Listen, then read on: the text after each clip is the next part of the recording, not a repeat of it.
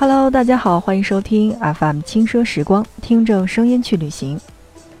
在我们很多期内容的这个下方呢，也有很多的小伙伴去私信了，然后他们都说，为什么总是介绍一些国外的地区，而不介绍国内的这些我们比较喜欢的城市以及景点呢？其实这个问题我就要自我检讨一下了，因为对于我个人而言呢，我会觉得。那么，在国外的时候呢，我们人生地不熟的，是需要我们声音的一种指引，或者说我们在旅行之前要听一听我们的节目，最起码知道啊，这个地方我是该去到的，或者说那个地方我是应该关关注到的。但好像国内的这些景点来说，那任何的百度地图是可以沟通得到的，然后任何的这个旅行的 App 当中也是可以买到机票的，所以。好像在我的认知当中，国内的一些地方是可以免掉的。那么在这儿呢，就要承认错误了。所以在今天的节目当中，我们来给大家说一说北京。没有北京的任何的景点，也没有北京的任何的交通。我们今儿来说一说北京胡同，来关注北京的胡同概况是什么样子的。你去到北京，是不是也喜欢在胡同当中穿梭呢？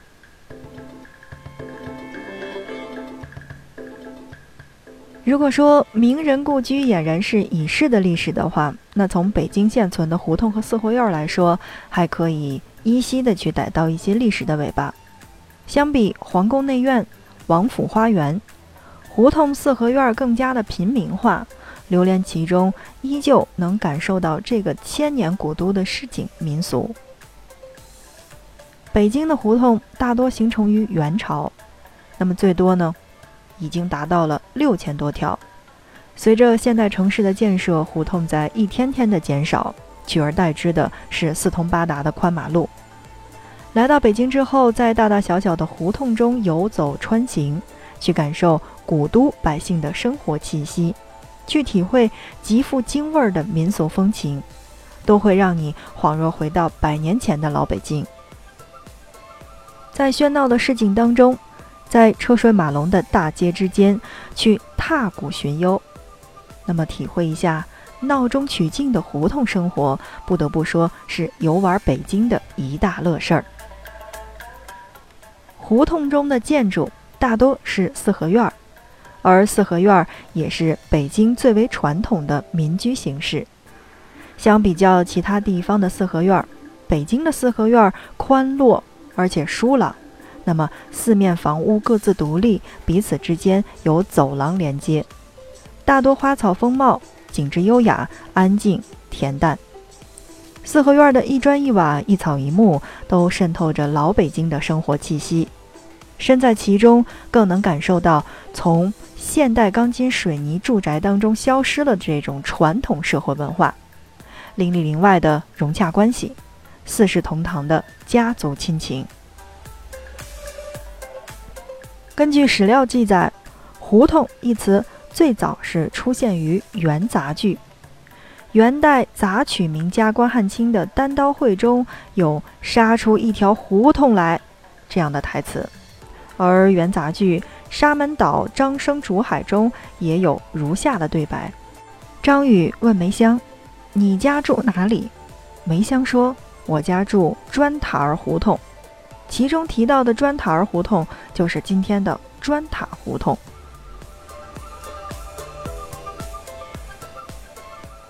关于“胡同”一词的起源，那么学术界的说法是不一的。一说是由“后同”发音演变而来，一说是蒙古语当中的水井发音非常相似。那么，因为在历史上，北京吃水主要依靠的是水井。因此，水井就成为了居民居住地时代的这个一个代称，进而最后变成了街道的代称，由此产生了“胡同”一词。还有一种说法，是因为在元朝时，蒙古人按照自己的习惯，将中原的城镇、街巷称为叫做“号特”，后来“号特”演化为“火弄”或者说是“弄筒”。那么，进而就演化成了今日的胡同和弄堂。胡同的历史和现在的北京城一样悠远。那么，现在的北京旧城是以元大都为基础建成的。元大都城共有十一座城门，城门内的大街构成了全城的主干道，主干道相交形成了若干条长方形居民的生活区，居民区中又有等距离东西走向的若干小巷，这些小巷就被称为叫做胡同。当时规定的是，大街宽二十四步，小街宽十二步，胡同宽六步。胡同、小街和大街构成了完整的元大都城市的街道体系。明北京城是在元大都的基础上修建的，基本沿袭了元大都的格局。内城包括塔庄胡同在内的许多胡同都是元代的遗存。但自明开始，那么对城市的建设的规模也就越来越宽松。出现了许多斜街和不规则的街道。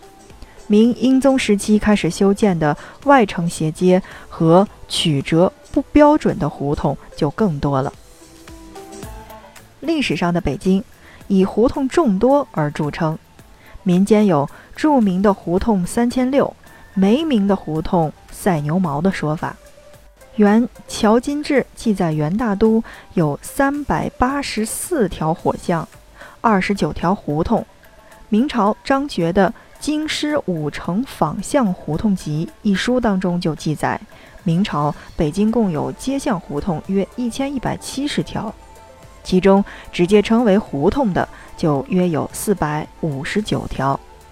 这个数字到了清朝又翻了一倍，变成了九百七十八条，而到了一九四九年。统计显示，北京城区共有胡同一千三百三十条，街二百七十四条，巷一百一十一条，道八十五条，里七十一条。而习惯上，人们把上面提到的胡同、街、巷、道、里统称为都叫做胡同。然而，随着时代的变迁，越来越多的胡同和平房区成为了危房改造的对象。现代化的车轮滚滚向前，北京的胡同也正以每年数十条的速度消失，而取而代之的是高楼大厦。好在2004年，那么建设部签发了《城市子线管理办法》，规定国家历史文化名城内的历史文化街区为子线范围。在很大程度上保护了北京的胡同，也促使了胡同文化散发出的新的活力。如今，北京胡同已经成为了小资情怀的天下。这些隐藏在深巷的地道私房美食，那些弥漫着音乐的特色酒吧，还有数不尽的甜品店和咖啡馆，青瓦红墙、古色古香的客栈，都让旅行者流连忘返。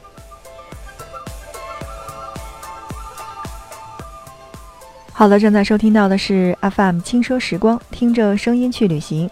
在今天的节目当中，我们一起来跟大家聊一聊北京。而北京，我们的目的地，今儿来说一说北京胡同。在下面的时间当中，让我们一起聊到的是北京胡同的命名。旧时，北京胡同的命名方法其实是各种各样的。从侧面也就反映了老北京的风土人情。胡同可以以，嗯，怎么说呢？衙署命名，比如北兵马司胡同，还有府学胡同、外交部街等。那么可以用人名、官名、地名来命名，如三不老胡同，还有武定侯胡同。也可以用贸易市场来命名，比如说羊肉胡同、花市胡同、米市胡同。当然也可以用寺庙来进行命名，比如说宝场胡同和砖塔胡同。当时还有一些名字是很有意义的胡同，比如说像狗尾巴胡同、呃王寡妇胡同等等。经历历史变迁，胡同的名字也发生了翻天覆地的变化。以前赫赫有名的铁狮子胡同，为了纪念抗日名将张自忠，现在已经改名叫做张自忠路了。说到这儿，我就想起一个地方，那我相信这个地方是很多七零后、八零后、九零后，包括现在的零零后都喜欢的一个地方，因为这个地方有一个高等学府。没错，这个地方叫做东棉花胡同，中央戏剧学院的归属地。好的，那看看时间，今天的节目就是这样了，感谢大家的收听。那么在我们下一期的节目当中，依然会给大家来介绍到北京的胡同文化。